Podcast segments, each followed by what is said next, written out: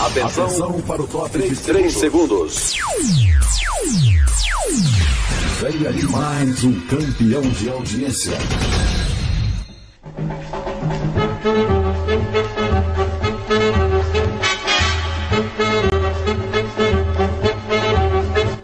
Hola mis amigos, buenas noches. ¿Cómo están todos? ¿Cómo están todos? Adriano, Felipe, Ernesto, Eduardo. Eh, temos hoje uma presença muito ilustre, um doutor, um médico, alguém inteligente, por supuesto, não? Porque aqui, porque aqui nadie, nadie é inteligente. José Luiz Runco no Boca Juniors ou na seleção da Argentina, hein, mira, Luiz? Mira, acá em Argentina temos muito buenos médicos, médicos cubanos incluso. Então, que aqui está bueno, aqui está bueno. daquele programa especial, senhor Luiz? Ah, sí, sí. Buenas noches.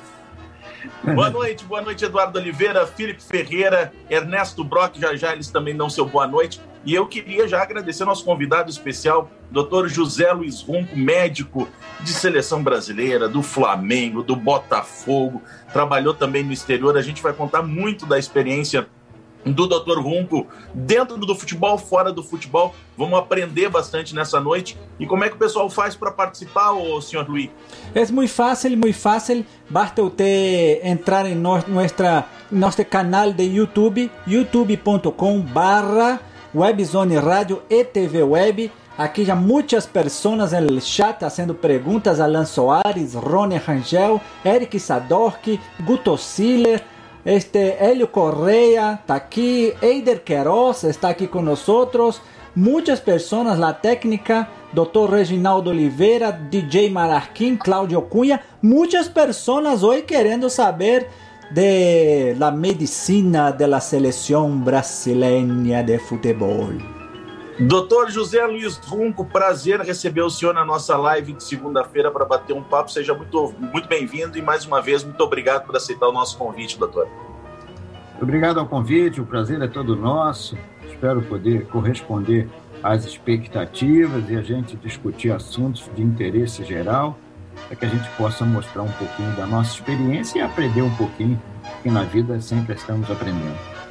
Como é que o senhor tem acompanhado, doutor Ronco, todo esse processo de pandemia da, dos clubes jogando, uh, tendo que adaptar calendário, tendo que testar todos os dias? Como, como é que é essa rotina, principalmente para o corpo técnico de uma equipe como o senhor já teve passagens importantes por Flamengo em mais de 33 anos, mais de 30 anos, 33 anos que o senhor falou, Botafogo, seleção brasileira. Como é que o senhor está acompanhando essa movimentação em todo mundo em função da pandemia, doutor? Olha, eu acho que primeiro deve estar sendo muito difícil para os profissionais da área de saúde é, fazerem com que os jogadores possam estar em condições de jogar.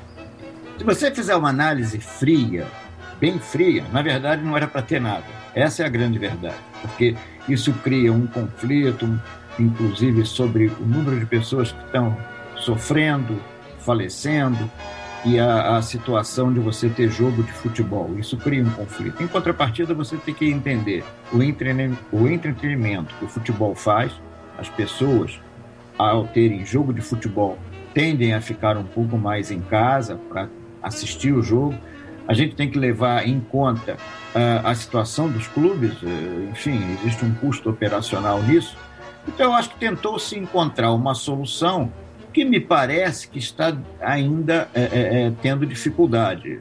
Dizer que tem protocolo seguro é mentira, não existe protocolo seguro, essa é a grande verdade.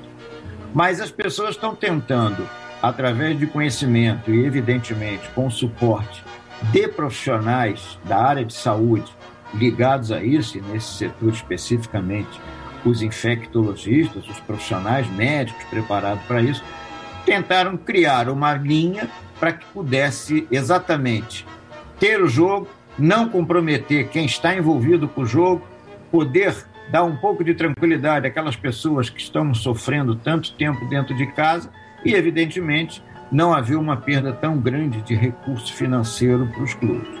É altamente é, é entendível, porém deve estar sendo muito difícil para o corpo médico em geral, médico, fisioterapeuta, auxiliar de enfermagem, enfim, as pessoas que vivem, preparador físico, fisiologista, lidar com isso.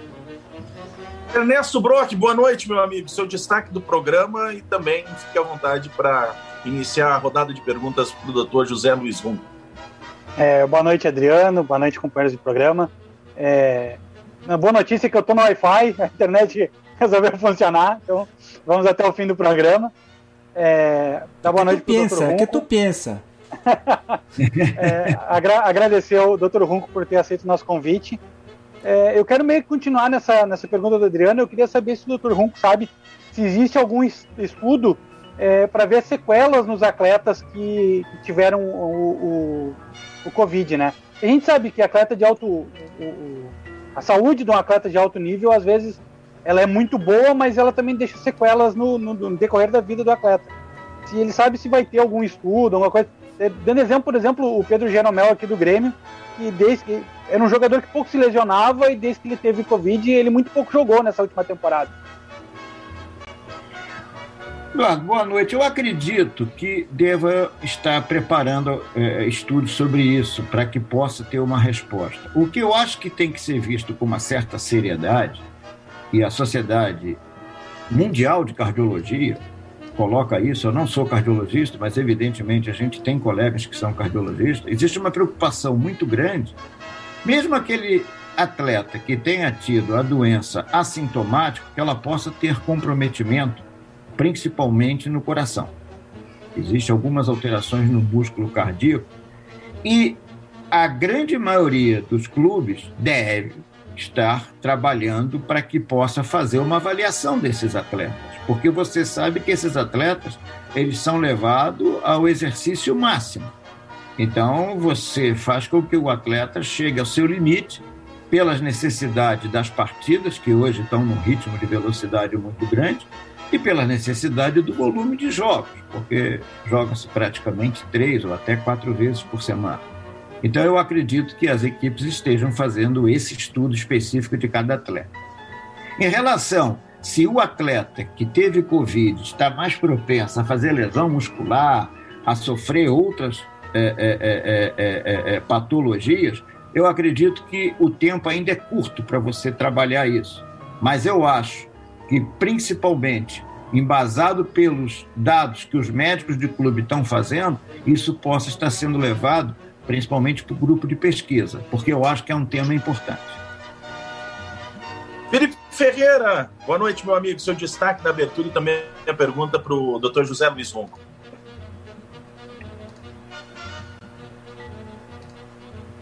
Fala pessoal, boa noite, tudo bem?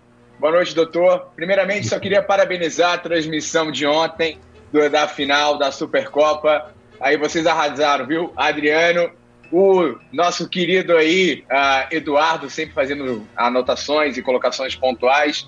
E o nosso Mr. Lewis, que estava presente também, foi sensacional. Se você não acompanhou, se liga que teremos em breve novas transmissões. Doutor, primeiramente, um prazer recebê-lo aqui. Boa noite, uma honra para nós. Eu já começo, doutor, com a pergunta seguinte. Eu me lembro, uh, antes da Copa de 2002, que uh, a grande polêmica da, do, que teve, não do Ronaldo, mas do Rivaldo, que o médico do Barcelona ele falou que o Rivaldo tinha que fazer uma cirurgia e tudo mais. E aí eu, eu acho que foi em Teresópolis, o Rivaldo chegou, você fez as análises e falou: oh, não precisa, e você bancou e peitou a ida do Rivaldo sem a necessidade de uma cirurgia. E o senhor também é credenciado, né, com título também, por ter bancado, chancelado a ida do Ronaldo. Eu queria falar, perguntar para o senhor o seguinte: como que foi para o senhor bancar essa não cirurgia do Rivaldo? Que para muitos, né, todo mundo fala muito do Ronaldo, mas o Rivaldo foi uma peça ali fundamental para a conquista do pentacampeonato, doutor. Vamos lá, boa noite mais uma vez, eu te agradeço aí o, o carinho. Vamos por parte, vamos falar primeiro do Ronaldo, que como você colocou, o Ronaldo nós pegamos ele já numa fase é, melhor em relação ao joelho, ele já estava em condições de, de, de, jogo, só que ele vinha com um problema muscular é, que não permitia que ele jogasse pela Inter de Milão. Toda hora ele estava tendo problema muscular, principalmente na parte posterior da coxa. E nós estávamos num jogo amistoso na Arábia Saudita, aquele jogo que tinha sempre da seleção brasileira em fevereiro, fatídico jogo de fevereiro, e lá o Filipão me chamou e falou: Olha, o Ronaldo está indo para o Brasil, é, eu não sei, ele disse que quer conversar com você. E foi uma coisa interessante que foi na sexta-feira, antes de começar o carnaval, nós fizemos uma reunião de quatro horas, eu diria para você. Começou oito horas da noite, foi até meia-noite, em que estava presente o preparador físico da Inter de Milão, o Newton Petroni, que era o fisioterapeuta que trabalhava diretamente com o Ronaldo, o Ronaldo, o professor Francisco Gonzalez, que é preparador físico, que tinha muita é, é, habilidade para essa parte de recuperação, o professor Paulo Figueiredo, um grande fisiologista aqui do Rio de Janeiro, da Universidade Federal do Rio de Janeiro, e a Silvia Ferreira, que era nutricionista da seleção. E nessa reunião a gente teve uma conversa muito aberta com o Ronaldo, colocando para ele o seguinte: você veio para cá para passar o carnaval ou você veio para cá para tentar recuperar? E ele foi de uma honestidade, de uma decência e de uma qualidade espetacular. Para vocês terem uma ideia, foram 30 dias de trabalho e desses 30 dias, nós tivemos uma falha numa manhã. Ele não foi nessa manhã, ele fazia trabalho três vezes por dia, de manhã, de tarde, e complementava o trabalho à noite. O resto ele se dedicou. E aí teve um jogo amistoso em Fortaleza, que foi contra um país do leste europeu, não me lembro direito se foi tcheco, alguma coisa desse tipo e eu, o Filipão me perguntou, convoco e deixa ele jogar, e nós combinamos. E ele jogou 45 minutos. E depois nós conversamos, ele falou, eu estou dentro. A única dificuldade que nós tivemos é foi manter ele entre esse jogo e a, a, a chegada da Copa do Mundo, porque o treinador e aí estamos com o argentino, da Inter de Milão era um argentino que eu não me lembro. Não podia ser um argentino para querer atrapalhar, doutor Ronaldo. Isso. E o argentino não, não, gostava do Ronaldo e tumultuou a vida do Ronaldo. Aquilo foi um, um período meio difícil, mas ele se dedicou muito, se dedicou no trabalho da, da, da, que o Luiz Rosan, principalmente, o Paulo Paixão e o Darlan organizaram. A gente coordenou esse trabalho e, graças a Deus, conseguimos fazer ele jogar a Copa e foi um sucesso. Quanto ao Rivaldo, essa história do Rivaldo é muito engraçada. O Rivaldo, eu agora em 2019 eu fui passar o Réveillon nos Estados Unidos, em Orlando. É, doutor? E, Doutor, só te interrompendo, pouca gente conhece essa história, né? Muita gente lembra do Ronaldo, mas Sim. esquece que você chancelou, por isso que a gente está reforçando aqui no ah, programa. Eu agradeço porque é importante que as pessoas entendam. Então eu fui passar o Réveillon nos Estados Unidos e encontro o Rivaldo no condomínio em que eu estava. E ele me deu um abraço, todo satisfeito. Ele estava é, com alguns amigos e ele fez um comentário. Estava inclusive o Fernandinho, que jogou no Grêmio, que jogou aqui no Flamengo. E ele falou uma coisa muito interessante. Nós tivemos uma reunião antes daquele doutor, isso foi depois na Copa, mas antes nós tivemos uma reunião com quatro médicos lá no Barcelona. E eu vou dizer o, o dia que foi essa reunião. Foi dia 11 de setembro de 2001, quando caiu. Foi inesquecível. É, é, eu viajei nessa noite, no dia que caiu o negócio lá da confusão, lá dos Estados Unidos, eu viajei naquela noite. No dia seguinte, nós tivemos uma reunião, eram quatro médicos, eu e ele. E os quatro médicos do Barcelona queriam que queriam que o, o Rivaldo fosse operado, que fosse operado, que fosse operado, e aí a gente bancou. E ele entendeu, ele veio para o Rio, nós fizemos um trabalho é, é, onde ele pôde se recuperar, ele voltou, voltou a jogar. Mas na semana que ele estava para se apresentar na seleção, ele deu uma torcida no joelho. E aí foi o suficiente para lá em Barcelona, já em treinamento, e ele já na seleção, a fatídica é, é, é, entrevista do doutor Pluna, que era o médico da, do Barcelona, acho que ele ainda é o médico do Barcelona, dizer que o Ronaldo estava, ou o Rivaldo, desculpa, estava fora da Copa do Mundo. Eu estava sentado assistindo o treino e aí o Rodrigo Paiva, que era o assessor de imprensa, me chamou e falou: oh, tem uma bucha lá para você. O cara está dizendo que o Rivaldo não vai jogar a Copa do Mundo. Eu, Pô, deixa ele falar. E eu fui lá, na frente de vários jornalistas brasileiros, estrangeiros também, e eu disse: olha, ele vai jogar. Nós fizemos um amistoso contra a seleção da Catalunha. Ele não tinha condições de jogar aquele jogo, mas ele ia jogar um, um, um tempo, um amistoso que a gente fez contra a seleção da Malásia. E depois ele ia para a Copa. E foi isso que aconteceu. E ele jogou a Copa toda e foi uma alegria muito grande. Há quem diga que, na verdade, o melhor jogador daquela Copa foi o Rivaldo. É, eu acho que se pudesse dar prêmio para os dois, deveriam ter se dado para os dois, tanto para o Rivaldo quanto o Ronaldo, porque o Ronaldo também cresceu, vindo de todos os problemas que ele tinha passado na Copa de 98 e logo depois, 2000 até 2001, duas cirurgias, dois procedimentos no joelho. Eu acho que realmente o título ele merecia, mas o Rivaldo foi fundamental. E, para nossa alegria, é, ficou marcado isso como sendo é, é, é, o nosso trabalho, alguns jornalistas, especificamente aqui no Rio de Janeiro, na época, o Renato Maurício Prado colocou na, no, no, jornal que ele tinha a coluna de que o responsável pelo Brasil ter ganho a Copa do Mundo 2002 teria sido o nosso trabalho, o que nos deixa muito orgulhosos. E quem ganhou o prêmio de melhor do mundo foi aquele frangueiro do Oliver Kahn. Eu imagino a sua indignação. Frangue... Frangueiro também não, né, Adriano? Mas, mas com certeza a Copa do Mundo do Rivaldo e do, do Ronaldo foi muito melhor que a dele. É não, Messi, dúvida. a do Messi foi melhor. Do, do Rivaldo, nos gols do Ronaldinho. O, o, do Ronaldinho Gaúcho, só pelo gol contra a Inglaterra, já foi melhor que o do Campo. é verdade. Eduardo Ele... Oliveira. Segura aí, senhor Luiz. Já já o senhor vai atender todo mundo que está aqui ansioso para fazer pergunta para o Dr. Runco na interatividade. Boa noite, Edu. Teu destaque inicial e também a pergunta para o Dr. José Luiz Runco. Adriano, boa noite, ao senhor Luiz, ao Ernesto, ao Felipe. Mais uma vez, obrigado, doutor, pela participação aqui conosco, contar um pouco da experiência. Duas perguntas. Meu, a pergunta vai com destaque, o destaque que o Bernardinho vai dirigir a seleção francesa nas Olimpíadas de 2024, Adriano. Aí eu faço a pergunta para ele. Tem muito profissional brasileiro se destacando lá fora, né, doutor? Essa é a primeira. E a segunda, como é que foi o início da sua carreira dentro do futebol? Tem, tem muito profissional brasileiro. Eu acho que o profissional brasileiro, na área técnica, na área é, é médica, na área física, na fisioterapia, e, o, profissional brasileiro é um destaque é, é, infelizmente a gente às vezes fica rotulado porque a imagem que passa do nosso país lá fora não é das melhores, já não é de hoje, mas o profissional brasileiro ele é um destaque. A minha história é muito interessante. Eu sou ninguém na família médico.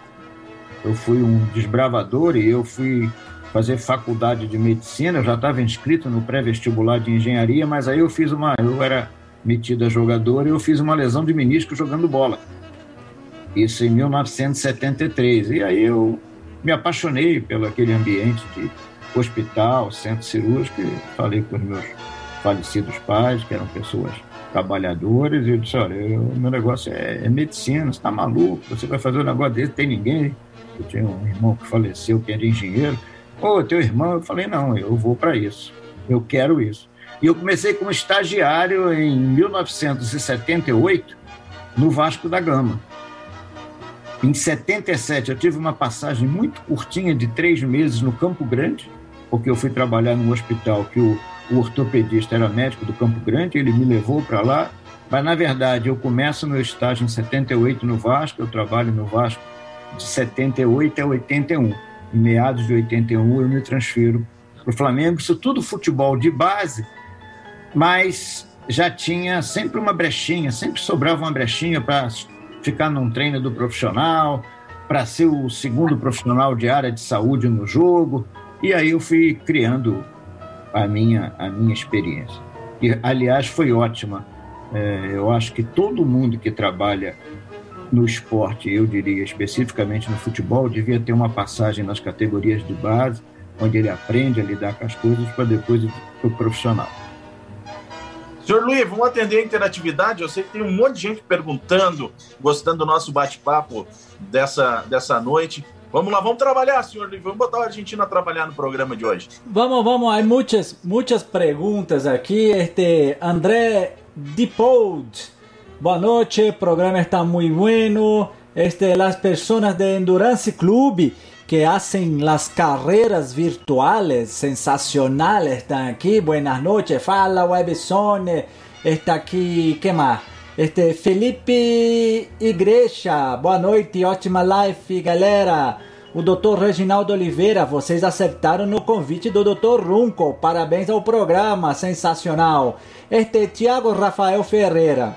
Dr. Runco, buenas noches. Obrigado pelos serviços prestados para nossa seleção e, sobretudo, meu Flamengo. Ai, Flamengo. Ai, ai, ai. O Eric Sadorski, diretamente de São Paulo. Ah, aí uma pergunta aqui. Rony Rangel está dizendo que Dr. Runco é flamenguista, verdade? Olha, você em futebol você não tem time. Mira. Você, futebol, você trabalha pelo clube que você é, é, é, exerce. Que evidentemente quem trabalhou é, muito tempo no Flamengo torna a, a, o coração também para essa instituição. Eu digo a você que eu tenho muito carinho pelo Flamengo por tudo que eu passei no período e por onde eu consegui encontrar os meus caminhos, inclusive de chegar na seleção brasileira. Muito bem, muito bem. E a pergunta do Eric Sadowski. Doutor, você acha que o Neymar, Neymar com tanta lesão... Neymar, argentino, Neymar. Neu, Neymar. Isso é correto. Neymar. Ne... Como é? Neymar. Neymar. ah, vai, vai, vai, vai. Este, este aí, este, este, este jogador aí. Você acredita que o Neymar, com tanta lesão, em seguida está perdendo a chance de ser o melhor do mundo? Olha, eu vou responder para ele da seguinte maneira: eu não acho que seja por causa de lesão, não. Eu acho que é mais por causa das confusões que ele se envolve. Toda ah. hora está sendo expulso, toda hora está tendo um problema. Eu acho que isso pode é, criar uma certa nuvem e atrapalhar o progresso dele. Ele é um jogador espetacular, uma qualidade técnica muito grande. Eu acho que ele precisa só entender que ele às vezes se desgasta e isso pode comprometer essa perspectiva dele se tornar o melhor jogador do mundo. Muito bem. Segue a pelota. Doutor Bunco, eu queria saber, nós vamos chegar até a fatídica Copa de 2014, claro, uh. falaremos também sobre tudo que aconteceu, tanto internamente quanto nas questões emocionais. Eu queria saber sobre o Kaká já que a gente estava falando de jogadores lesionados, a, a expectativa do Kaká em 2010 era muito grande dele ser o principal jogador daquela seleção comandada pelo Dunga.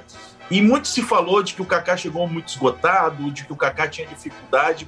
Qual era a real situação, doutor, da, daquele plantel? E quando se chega uma Copa do Mundo, uh, além desses trabalhos, como o senhor explicou, com o Ronaldo e o Rivaldo, que eram algo bem específico, Normalmente a seleção pega jogadores em fim de temporada, até porque maioria ou boa parte vem da Europa. Como é que para fazer esse trabalho de condicionamento médico como um todo, doutor Rum? Tá, vou começar pelo fim, vou começar te respondendo isso. Esse talvez seja um, um dos grandes problemas que nós temos, porque a Copa do Mundo normalmente é em junho, julho. Talvez a próxima Copa não vai haver esse problema. E talvez até vá haver uma certa campanha para que as próximas Copas venham a ser no final do ano. Porque se você analisar bem, os atletas da Europa vão estar no seu trabalho de preparação física com três, quatro meses, eles já vão estar bem preparados.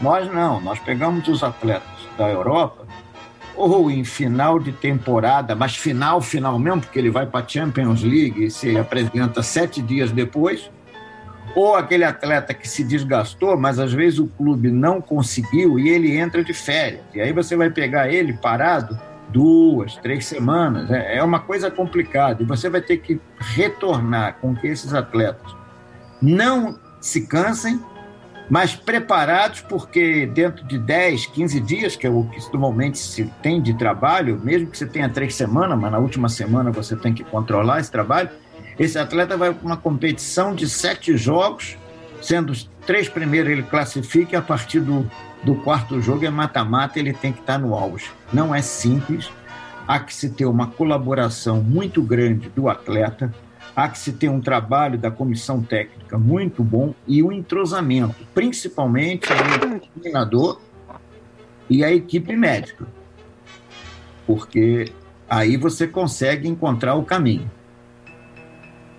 Estão me escutando? Tá bem aí? Tá dando Não, não, tá tudo bem aqui. Teve alguém que eu acho que espirrou aí, tossiu no meio do caminho, mas tá todo, mundo, tá todo mundo vivo. Ninguém com Então- corona, pode ficar tranquilo. Então, eu, é, eu digo para você que é, não é simples esse trabalho, requer muita tranquilidade e experiência das pessoas que vão lidar com os atletas. Quanto ao Kaká, nós vamos colocar a Copa do Mundo 2010 dividida em em duas etapas. A primeira etapa, o, o início do ano do Kaká em 2010, ele pouco jogou porque ele tinha uma dor que era chamada de dor no pubis. E isso a gente não tinha é, é, como saber, ele estava sendo tratado pelo Real Madrid. Vocês têm que entender o seguinte: o jogador presta serviço à seleção brasileira, mas ele é do clube. A autonomia do médico da seleção com o jogador da seleção brasileira ou da seleção de qualquer país, ela é limitada porque o jogador é, é do clube. Então, o clube que toca. E as informações que nos chegavam é essa: ele está com problema de público, está trabalhando, está trabalhando. Só que quando ele chegou na seleção, ele chegou, acho que uma semana antes da nossa apresentação, até para a gente poder ver, a gente viu que o problema do público era um problema secundário. Ele tinha um problema muscular crônico e nós trabalhamos muito para que isso funcionasse. E eu vou te dizer uma coisa: pena que a gente perdeu o jogo para a Holanda, porque o Kaká estava numa fase de ascensão. Ele já tinha jogado contra o Chile, já tinha tido uma ascensão e o jogo contra a Holanda, se a gente não perde, ele ia desabrochar exatamente dentro disso que nós comentamos sobre o problema de trabalho, ele ia ganhar muita condicionamento, muita condição física no final. Seriam as três últimas partidas, mas nós perdemos. E eu acho que a Copa do Mundo 2010 também teve um outro problema. O jogador que estava sendo destaque, O Elano, Ele né? levou uma pancada o Elano. ele levou uma pancada que fez com que a gente tentasse recuperá-lo. Quando veio o jogo da Holanda, é, ele parecia que ia, mas tinha uma dorzinha residual, ainda tinha um edema ósseo. Foi quando nós fizemos a ressonância magnética, e aqui vai um- um- uma coisa que é, é, é, a gente fica um pouco preocupado com tanto exame de imagem, tanto exame de não sei o que. A ressonância magnética, esses exames são fundamentais.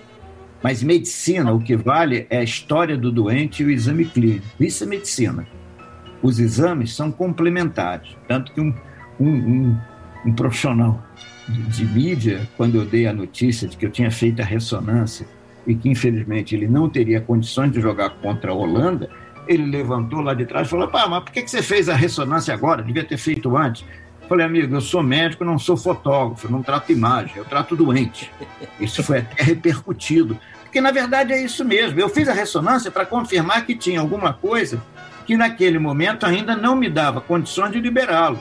Mas que, provavelmente, se a gente conseguisse passar pelo jogo da Holanda, também seria um jogador que poderia estar conosco. Então, essa foi a verdadeira situação do Kaká. Ele não teve é, nada e eu fiquei feliz porque há, há cerca de, de, de sei lá, seis meses atrás teve um programa aqui no Rio que era o Tino Marcos e o Marcos Uchoa, que era Tino Marcos Uchoa, né? Ficou. E o Kaká foi entrevistado e ele falou isso abertamente. Eu devo a minha participação na Copa do Mundo ao Dr. Hunk e ao Rosan. Isso são coisas gratificantes. Pô, isso foi falado dez anos depois, que isso foi o ano passado, pô. A Copa foi em 2010. Então, essa foi a situação. Eu diria para vocês também que na Copa do Mundo 2006, outro dia me perguntaram, muita confusão, isso aqui. A gente, o Ronaldo, se a gente passa daquele jogo da França, o Ronaldo também ia crescer, porque naquele jogo da França ele estava desenvolvendo. É que, amigo, é muito curto o espaço de tempo, a gente tem que recuperar em pouco tempo. E futebol só tem uma palavra, principalmente no Brasil: ganhar. Quando ganha é beijo na boca, quando perde é desastre.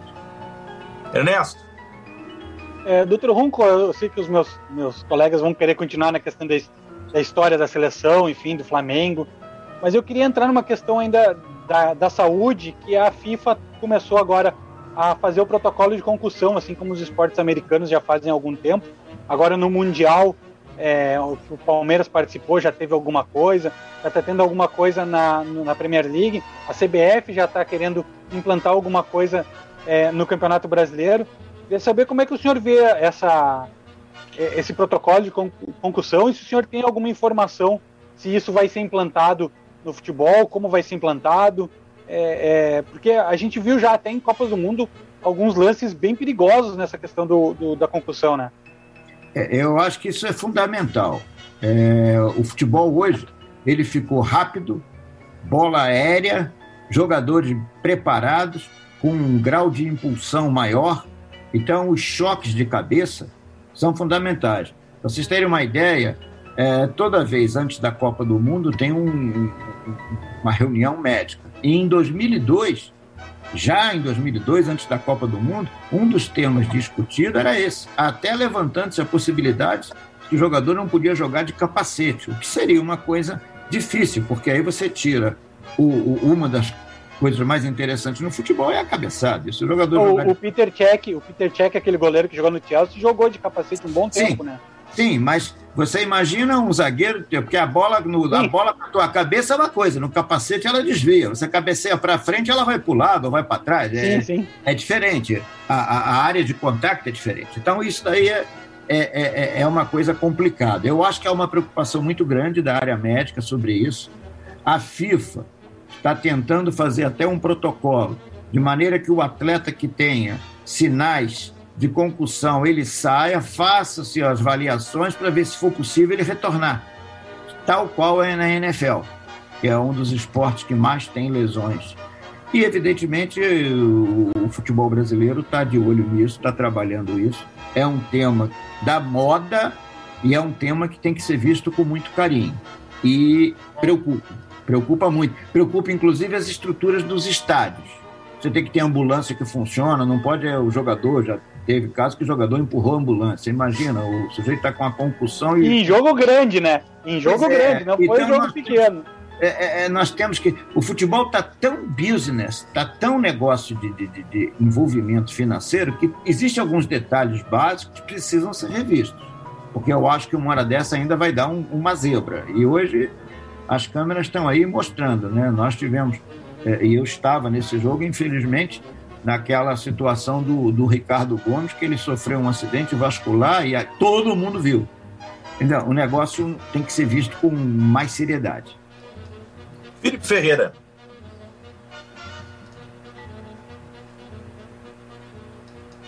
Queria saber, na verdade, que o senhor citasse para gente qual avanço na medicina o senhor observou nos últimos 20 anos.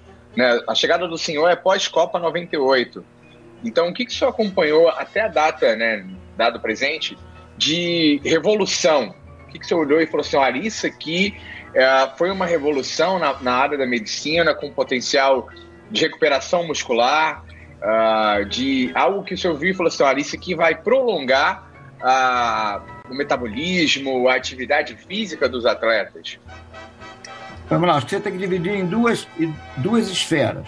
Uma, parte cirúrgica as cirurgias por vídeo, videoartroscopia de joelho, videoartroscopia de quadril, videoartroscopia de ombro, de tornozelo, deram condições para que os atletas voltassem mais rápido e dando a esses atletas condição de treinamento e uma perda muscular menor, porque ele fica menos tempo parado.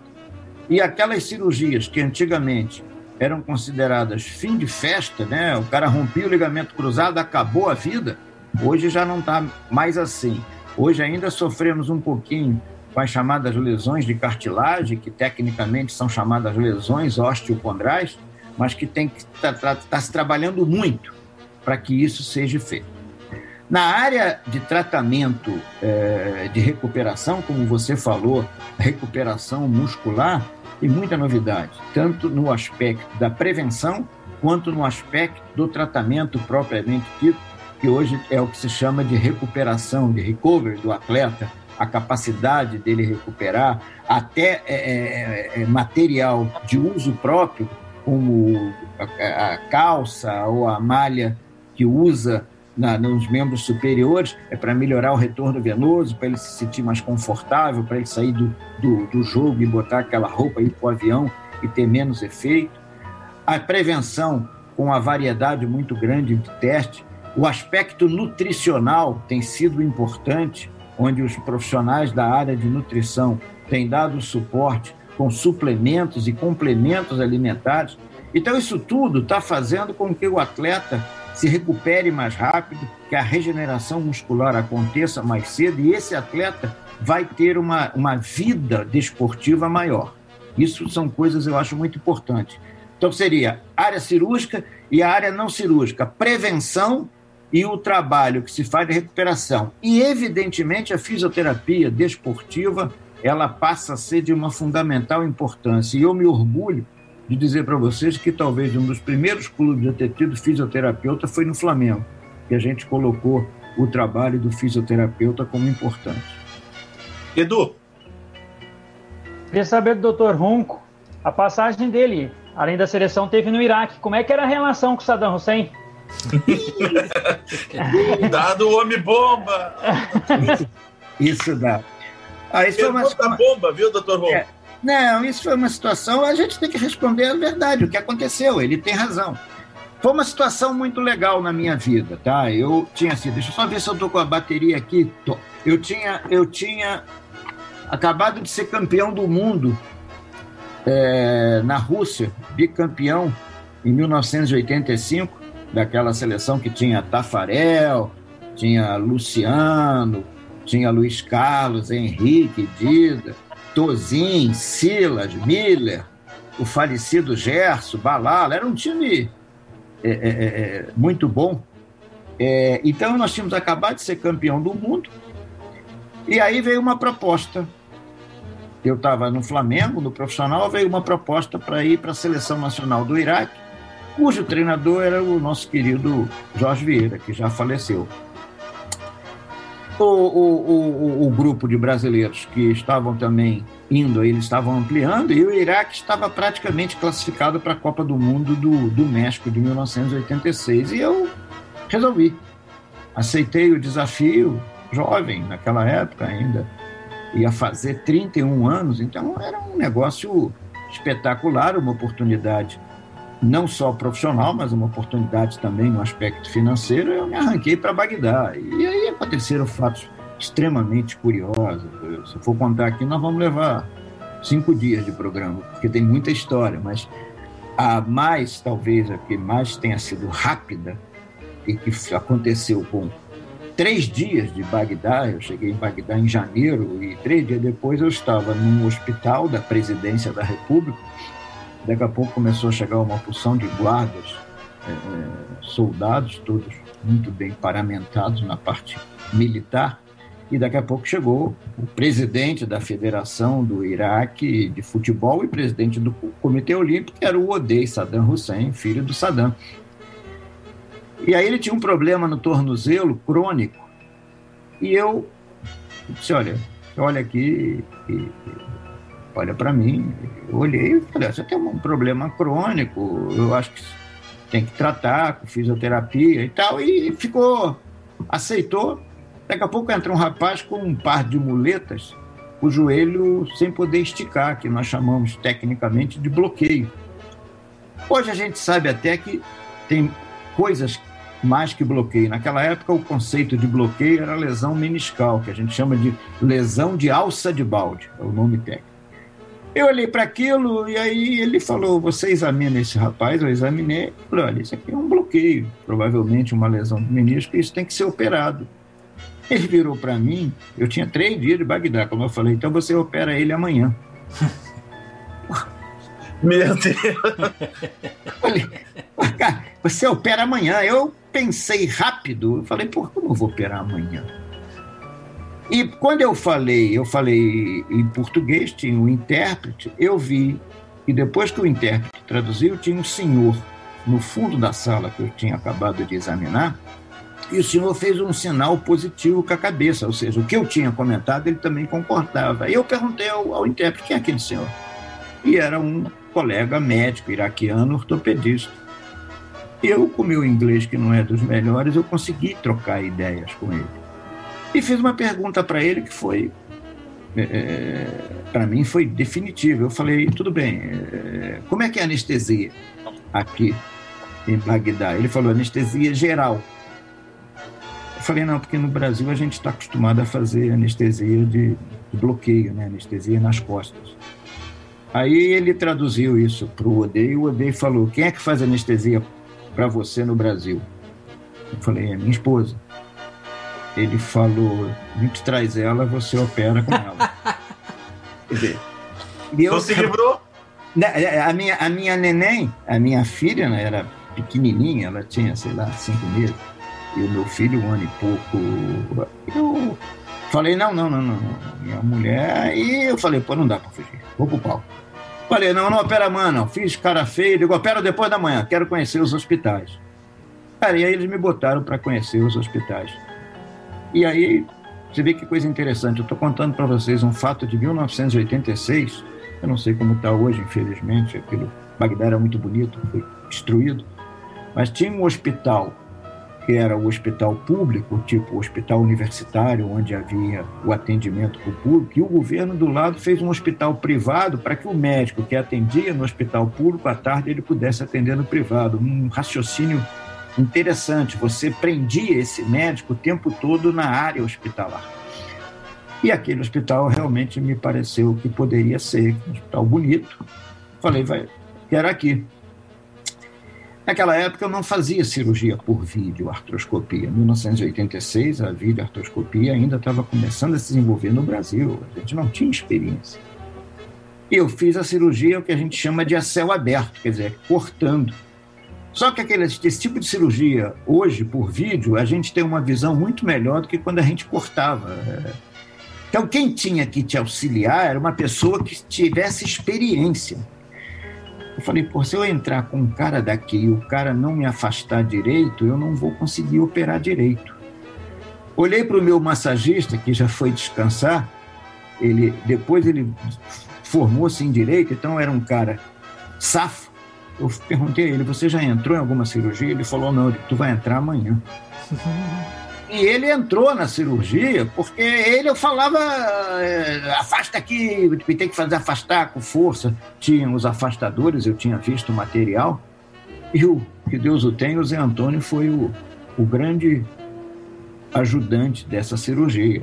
E aí, para a coisa acontecer, eu tenho o meu lado espiritual, acho que o Papai do Céu nos guia quando a gente está fazendo a coisa com, com, com certeza, com, com leveza dentro de seriedade, eu entrei na sala de cirurgia e, e, e falei good afternoon, né? Que era um, um inglês de boa tarde para as pessoas e, e principalmente para a instrumentadora, que era um, uma moça grandona, forte. Ela, ela olhou para mim e falou: Buenas tardes. Aí eu, com meu espanhol aqui, meio quebrado. Eu falei, buenas tardes, que tal, como vai e tal. Ela era uma cubana. Olá. Cara, então eu tinha o auxiliar direto meu, a cubana falando espanhol e eu falando portunhol, ou seja, eu dividi para cima do campo cirúrgico, o problema era do anestesista, era dele. Embaixo do campo cirúrgico, era a minha área, eu tocava e eu sabia que ia dar certo. Bom, para nossa alegria, essa cirurgia deu sucesso ele voltou a jogar bola. Ele era, esse rapaz, filho da irmã do pai do rodeio, ou seja, ele era sobrinho de Saddam Hussein, amigo. Então a Naba era, era grande. Era grande. Mas isso foi muito legal, foi um sucesso. Isso me rendeu um, um relógio rado para mim e deu para minha esposa, enfim. Foi uma experiência muito grande. Eu fiz 50 e poucas cirurgias em Bagdá. Depois eu fiz cirurgia, tive médico iraquiano me ajudando. Eu, cheio de, de apetite, corri atrás. Foram dois anos, eu vou dizer para vocês. Eles queriam que eu ficasse em 88, porque o Iraque foi para foi para a Copa do. foi para a Olimpíada de, Seul. Mas na minha função foi 86, 87. Eu acho que na vida você tem que saber a hora de dar o pit stop. Eu até, quando eu saí do futebol, eu fiz essa colocação. você tem que saber dar o pit stop. Hoje em Fórmula 1 ganha-se muito quem sabe dar o pit stop. É que história maravilhosa, hein, senhor Luiz? Sensacional. Que história maravilhosa. Já sabe que o seu problema de menisco é sobrepeso, tá? Ele vai, pelo menos, o doutor, o doutor Runco, ele vai recomendar você fazer um regime para depois pensar no seu problema de menisco. Bom, pelo menos, meu problema de menisco está bueno. E tu problema de pubis, que é pequeno? Então, ah, mas, é, mais vale então, um pequeno pubis brincalhão do que um grande bobalhão que a gente está vendo aí. Mira, as pessoas aqui na interatividade estão participando, estão adorando. Graças, doutor, por estar aqui conosco. E há uma pergunta importante, importante. Mira, com a frequência de los juegos, doutor, este, eh, este André Diapold, jogar, por exemplo, toda quarta e domingo, quarta domingo, um calendário muito apertado, aí estadual, Copa do Brasil e, e juego. Como manter a saúde física de los jogadores com tantos jogos seguidos? Como, como, como hacemos? E uma pergunta minha depois. Quero que tu me diga, com tua experiência na seleção, Flamengo, depois de Maradona, qual é o jogador mais impressionante que o senhor viu jogar? Vamos lá, por parte. Por parte. É, é, essa, essa, essa, essa é uma pergunta. É, o problema de jogar domingo, quarto domingo, enfim, já é um, isso já é crônico no futebol. Isso não é uma coisa recente. É que na verdade, a gente está vendo como o futebol tornou-se um grande negócio, cada vez eles criam mais competições. A Copa do Brasil era uma competição pequenininha, ela ficou grande agora, vai o ano inteiro. A, a Libertadores também era menor, ela passou a ser uma competição o ano inteiro. Isso há desgaste. Eu acho que você, primeira coisa, tem que ter colaboração do atleta. Esse é o item fundamental. O atleta tem que entender que para que ele possa ter rendimento bom, ele vai ter que ter uma vida mais regrada, ele vai ter que se cuidar, ele vai ter que dormir, ele vai ter que se alimentar, ele vai ter que frequentar menos as noites para poder se cuidar melhor. Então é fundamental a, a, o atleta. Segundo, você tem uma série de controles é, médicos que eu acho que você pode fazer com o cuidado de não se exagerar, porque senão você começa a criar minhoca. Não pode isso, não pode aquilo, não pode aquilo outro. Eu acho que isso tem que se ter cuidado. E, evidentemente, que a parte de suplementos hoje entram de uma maneira muito forte. Então, os profissionais de nutrição, e eu acho que isso é os profissionais de nutrição, junto ao trabalho do fisiologista, pode dar o suporte para que esse atleta tenha o seu rendimento.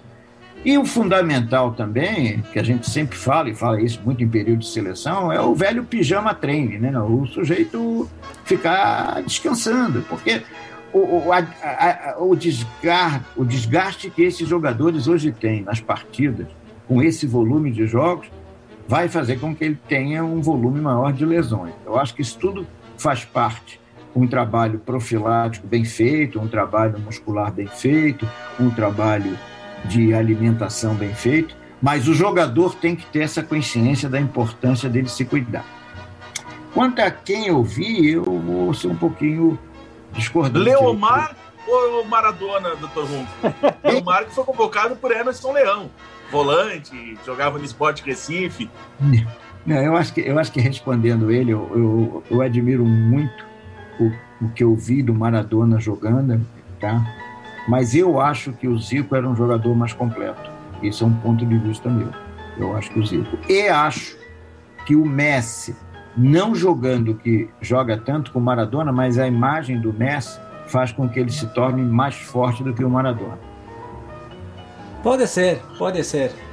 Pode Ô, senhor Lee, aproveita para pedir para o pessoal que está com a nossa live, que está curtindo, para dar muito like, para subir na audiência do YouTube e compartilhar essa nossa live. A gente tem mais 10 minutos e os acréscimos do programa. Já estamos nos acréscimos, né? Passaram-se os 45 já estamos nos acréscimos no nosso Web Zone Esportes. Então, dá o um recado aí, senhor Lee. Ah, sim, sim, claro. Você que está mirando uh, esta live, por favor, dê o teu like, dê o teu joinha e compartilha copia o endereço dessa live, compartilha com seus amigos, fala assim, mira que programa legal, estão com uma personalidade do futebol brasileiro, da seleção del Flamengo, doutor José Luiz Runco. Em vez de ficar falando bobagens aí no chat, compartilha, ajuda nós outros e se inscreva no canal, seu idiota. E trechos desse nosso bate-papo, só para também trazer informação para quem está nos acompanhando no, no chat, estará amanhã nos Donos da Bola, na tela da Band, a partir da uma hora da tarde, aqui para quem é de Brasília, pode ver pela internet. Então, nos Donos da Bola, esse nosso bate-papo com o doutor José Luiz Rum, com alguns trechinhos desse bate-papo. Estaremos também nos Donos da Bola, assim, repercutindo essa nossa entrevista. Doutor Rum, eu queria que o senhor falasse sobre Luiz Felipe Scolari, Carlos Alberto Parreira, Zagallo, Dunga, esqueci mais alguém aí nesse meio do caminho, teve Vanderlei Luxemburgo, chegou a passar também. Ih, velho. Tô lembrando de seleção brasileira. Emerson Leão, Candinho, Mano Menezes. Tem. Como é que é trabalhar com cada figura dessas? E o porquê da minha pergunta? Porque muito se fala o seguinte: não, não, eu converso, o Renato, por exemplo, no Sul, não, eu converso com o jogador e se ele está bom, ele vai para campo.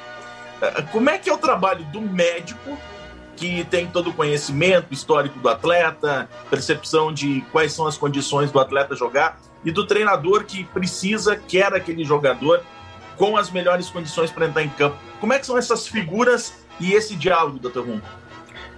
Vamos lá, eu acho que, primeiramente, para você é, é, é, poder ter esse diálogo, o, o treinador tem que ter confiança no seu trabalho. Isso é fundamental. De maneira que você diz, pode, pode, não pode, não pode. E isso, graças a Deus, eu consegui nos meus 16 anos de seleção brasileira. Tá? Cada um com a sua característica diferente. Quando eu cortei o Emerson na Copa do Mundo de 2002, vocês podem ter certeza que o Filipão, na hora, ficou chateado, com toda razão, capitão do time. E ele queria que o Emerson ficasse e não se fizesse a reposição. E ali a gente tinha a oportunidade de fazer uma reposição, porque numa, numa Copa do Mundo, 24 horas antes do seu time estrear, se você tiver um problema de ordem médica e você comprovar, você consegue trocar o atleta por um atleta que esteja zerado, sem problema. E, e, o problema do Emerson era um problema que ia levar um tempo, pelo menos três semanas, para ele poder voltar a começar. Ora, se você tem uma Copa do Mundo que normalmente dura quatro semanas e você vai trazer o cara com três, como é que vai ser? Foi aonde eu conversei com ele. Eu falei, tá bom, você é, é, é, quer que ele fique. Agora, você na semifinal e final, se você tiver com o time encaixado, tu vai usá-lo? Aí ele olhou e disse, acho que não. Eu falei, então é melhor ter um cara inteiro que você possa usar. E ele entendeu. Então, esse tipo de relacionamento é fundamental para que você tenha é, é, é, a liberdade de fazer. E cada um tem sua maneira de trabalhar. Parreira tem a maneira dele, Zagalo tem a maneira dele, Mano tem a maneira dele, Candinho foi um pedacinho pequenininho, tem a maneira dele, o Vanderlei tem a maneira dele. Mas eu fui me adaptando a cada um, e Dunga, enfim, e por isso que acho que eu consegui me manter com esse grupo durante esse período todo, com essa variedade de, de, de, de treinadores. Algumas coisas a gente fica triste, acho que a gente poderia ter ido mais na Copa do Mundo de 2006, acho que a gente poderia ter ido mais na Copa do Mundo de 2010 e acho que a gente poderia ter o título olímpico humano em 2012 é, é, é, é, porque nós chegamos. Foi triste, foi triste. Dava, dava chegamos na final, você está entendendo? Um jogo final. Agora, amigo, eu vou falar, fazem parte do, do, do, dia a dia, fazem parte. A nossa função médica é você dar ao treinador o que ele pode ter de tranquilidade. No momento que você diz para o treinador pode contar com esse jogador, é fundamental que ele acredite nisso e que esse jogador venha dar o rendimento. Então, eu não tive problema nenhum com nenhum deles, com a graça de Deus. E por isso que eu consegui me manter esse tempo todo. E o Zagalo, em especial, eu nunca vi uma pessoa ter paciência como ele tinha. Se tivesse 80, 100, 150, 200 pessoas para dar autógrafo, ele dava para todos, atendia todos com muito carinho. Isso é, é uma obra que Deus tem de um sujeito que aqui no Brasil não tem tanta representatividade, mas é um sujeito que doou tudo na vida como profissional. Rodada final, pessoal, rapidinho aqui para a gente tá, passa rápido o papo bom, né? Ernesto, vamos com uma pergunta final aí já para a gente fazer a última rodada com todo mundo. É, Doutor Ron, queria mais uma vez agradecer o senhor ter aceito o nosso convite. E falando um pouco dos treinadores da seleção brasileira ainda, como é que é? O, o Parreira tem uma origem da, da fisioterapia, da, enfim, ele foi preparador físico da seleção em 70. É, como, é, com ele, a, a, comunicação, talvez, na, na, parte física, a parte médica, era mais fácil explicar para ele o que estava acontecendo e com outros treinadores, talvez, tiver, tinha que ter um pouco mais de paciência, como o senhor contou agora do Filipão, explicar para o Filipão, ó, vai acontecer assim, tu tem certeza que quer fazer isso? O Parreira era mais simples essa comunicação? Não, eu acho que com todos a gente tinha a, a comunicação, porque apesar do Parreira ter a origem como preparador físico, no momento em que ele abriu mão da preparação física e virou treinador, ele raciocina como treinador, entendendo? Então, não, não há um elo entre o fato dele ser, ter sido preparador físico no início da carreira e a mudança de alguma coisa. Pelo contrário, tem horas que você tem até que segurar, porque quer treinar mais, aí te segura e tal. Então, não há ela, eu acho que a linguagem com todos foi a mesma. Felipe. É, é, estava no Flamengo em 98, não estava na seleção. E eu queria tirar uma dúvida. O Romário tinha ou não tinha condições de jogar a Copa de 98, doutor? Esse, esse, é um tema que, que a gente sempre vai ficar na dúvida, porque, como você mesmo falou, eu estava no Flamengo, eu não estava na seleção.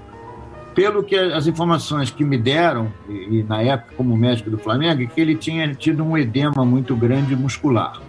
Ele veio aqui ao Brasil, voltou, e ele trabalhou conosco, treinou, e, se não me falha a memória, três semanas depois ele jogou um jogo contra o Internacional de Porto Alegre. Agora, vamos ser honestos, um jogo contra o Internacional de Porto Alegre amistoso é uma coisa, um jogo de seleção brasileira disputando uma Copa do Mundo é outra. Eu acho que a pessoa que estava lá, que também foi descansar já, tinha experiência para definir. O que eu acho é que ficou, é, é, é acho que a, a polêmica toda foi porque ficou um fica, não fica, fica, não fica, e na hora de decidir ele ficou meio é, sem uma posição definida. Na minha opinião, acho que deveriam ter decidido isso logo do início, entendendo? Aí não dava expectativa para ele. Edu. É, o senhor citou a respeito ali da Libertadores e os times vão disputar. O primeiro time que fez uma preparação assim com relação à altitude foi o São Paulo em 92. O senhor, na experiência aí, já deve ter passado por altitude tanto em clube quanto em seleção. Como é a preparação desses times? Como é o dia do jogo numa altitude? É, bom, jogar numa altitude é horroroso, principalmente quando você vai jogar na Bolívia, 4 mil pés, Potosí ou La Paz, é, é complicado. Eu acho que hoje a melhor metodologia é o que eu vejo os clubes fazendo, é praticamente chegar perto do horário do jogo, é, menos chance de você ter complicações.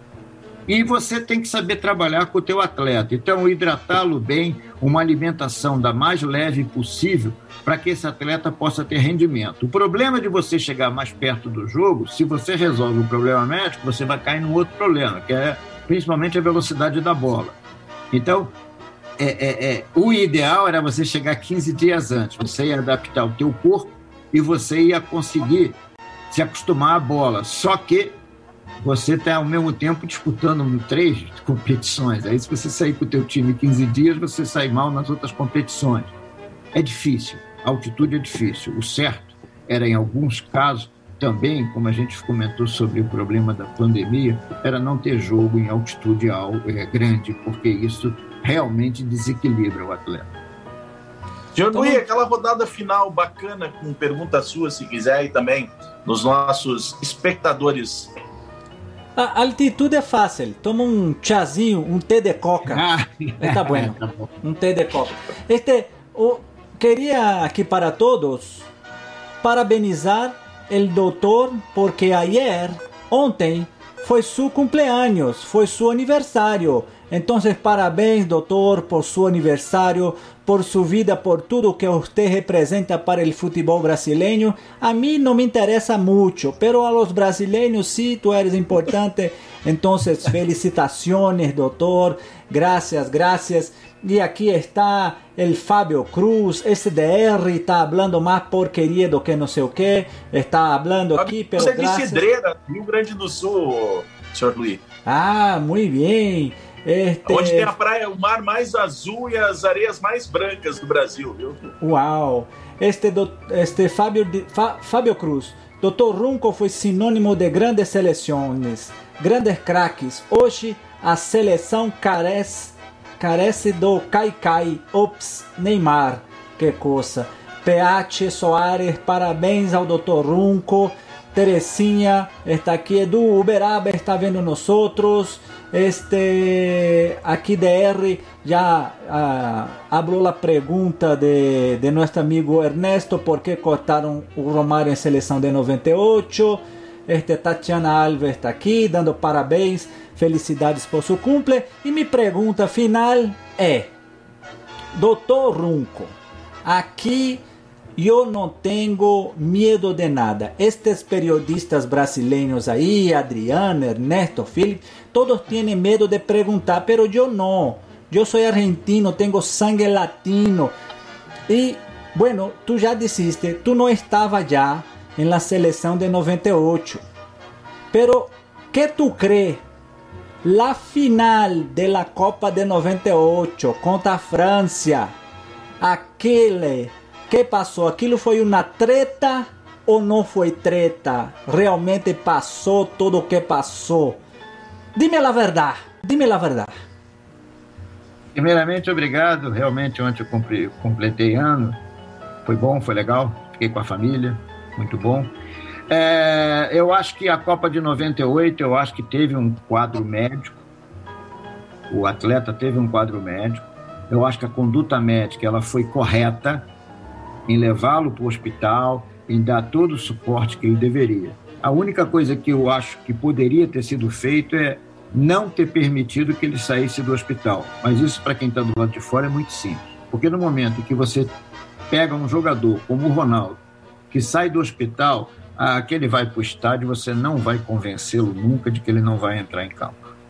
E a dúvida que todos vocês tiveram e têm, eu também tive, quando eu cheguei na seleção, eu fui me informar sobre o fato. Eu cheguei na seleção em agosto de 98, tinha um mês e pouquinho do ocorrido, e os atletas que lá estiveram me contaram que ele realmente sofreu um quadro médico e que isto foi tratado, enfim, eu volto a dizer, eu acho que foi feita a conduta certa. A única coisa que eu penso, que me parece, é que talvez não deveria ter deixado ele sair do hospital, ele deveria ter ficado em observação, até para poder tranquilidade do grupo. Não estou dizendo até que ele ia melhorar, não ia melhorar, mas para poder ter tranquilidade do grupo de trabalho. Dr. José Luiz Runco tem um site, você pode acessar o site do Dr. José Luiz Runco para saber mais sobre o trabalho dele. E eu, para fechar, então, pra, já agradecendo a sua presença nessa noite, agradecer demais todo mundo que está conosco até agora acompanhando nosso bate-papo.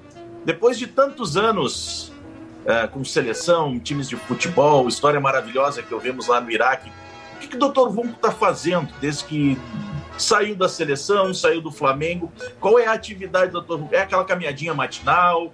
Não? Continua dando palestra? Está mais caseiro? O que, que o senhor está fazendo agora, Dr. Vunco? Eu, eu continuo fazendo medicina, quer dizer, eu tenho minha vida profissional, meus, meus consultórios, um na Barra da Tijuca e outro no, no, Rio de Janeiro, em Ipanema. Faço as cirurgias, enfim. Vivemos aí, estamos vivendo um ano todo problemático do que nós estamos vivendo.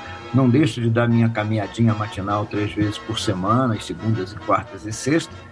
E hoje também procuro curtir um pouco mais a família. Você tem netos, a coisa fica esse lado mais sentimental, você vai ficando mais madurinho, fica mais maleável a essas coisas. Mas continuo exercendo a minha profissão, tem um grupo grande de profissionais que a gente conseguiu criar, no qual meu filho está envolvido também. temos um serviço de fisioterapia, enfim, amigo, eu continuo fazendo o que eu gosto, o que me realizou a vida toda, que é fazer medicina. Campeão do Não, mundo. posso, posso, posso fazer só uma perguntinha? Ainda, ainda tem prazer em acompanhar o futebol ou tá difícil que nem a gente tá achando difícil acompanhar o futebol? Ah, tá difícil. tá difícil. Tá difícil, tá difícil. A gente vê, é evidente, é, quando há uma demanda de jogos, mas tem umas histórias hoje que me preocupam muito do futebol, entendendo? Então, para não ficar chateado de ver tanta coisa que me parece que criam-se fantasmas, eu prefiro ficar no meu cantinho. Doutor José Luiz um grande prazer receber o senhor aqui, referência na medicina, campeão do mundo. Esse cara é campeão do mundo, viu e participou de forma importante, que ele relatou aqui, de grandes jogadores que deram título mundial ou que foram importantes para a seleção brasileira. Doutor Ronco, muito obrigado mais uma vez. Felicidades, mais sucesso no seu segmento que o senhor agora escolheu sair do futebol e ficar mais restrito ao seu trabalho que seja muito feliz e muito obrigado pela entrevista, doutor Rum. Obrigado a vocês, obrigado pelo carinho, obrigado pela atenção, obrigado pelo convite. Cuidem-se, porque todos nós precisamos nos cuidar e estamos à disposição. A hora que quiserem bater um papinho, é bom. A gente relembra o futebol de uma maneira saudável, que é a, a resenha, que é a coisa mais gostosa. Nós somos abusados, doutor Runco. Não fala muito, nós somos abusados. à disposição. Estou à disposição. Tá bom? Muito bem. Lembrando, né, senhor Luiz, só para os recados finais, aí você se despede da galera geral, que amanhã a Webzone Rádio TV transmite Santos e São Lourenço, direto do Mané Garrincha. Eu estarei lá com o seu primo Mr. Lewis e com o Eduardo Oliveira, que também vai comentar a distância, vai mandar mensagem, vai por sinal de fumaça, ele vai fazer o que for possível. E na quarta-feira também Recopa Sul-Americana, Webzone Rádio TV transmite Palmeiras e Defensa e Justiça, aquele título que o Palmeiras não ganhou no domingo, será que vai ganhar agora na quarta-feira? Estaremos lá também. Grande abraço para todo mundo. Muito bem, um abraço, muito bem. Lewis, senhor Luiz, todo mundo, doutor Runco. Um abraço, obrigado. Muito bem, muitas graças a todos, a graças DR, Johnson Faria, Tatiana Alves, Guto Siller, diz que eu roubei a sua pergunta. Não, não importa. Este Paulo Henrique Peati Soares, Fábio Cruz, todos que participaram, Dr. Runco, muitas graças, sucesso em sua vida, sucesso, suerte. Adriano, hasta mañana. Mañana tem juego de la Libertadores. Libertadores é aqui na Webzone, hein? Felipe Ferreira, gracias professor Ernesto Brock, nosso piloto, este está ganhando tudo em automobilismo virtual. Eduardo Oliveira, o mineirinho come quieto. Então, graças, não se olvide, não se esqueça, inscreva-se no canal do YouTube da Webzone, sempre tem muitas coisas legal allá. Então, bueno, buenas noches a todos, fiquem com Deus y hasta próximo lunes. No, es verdad, hasta próximo lunes. Tchau, pessoal. Boa noite.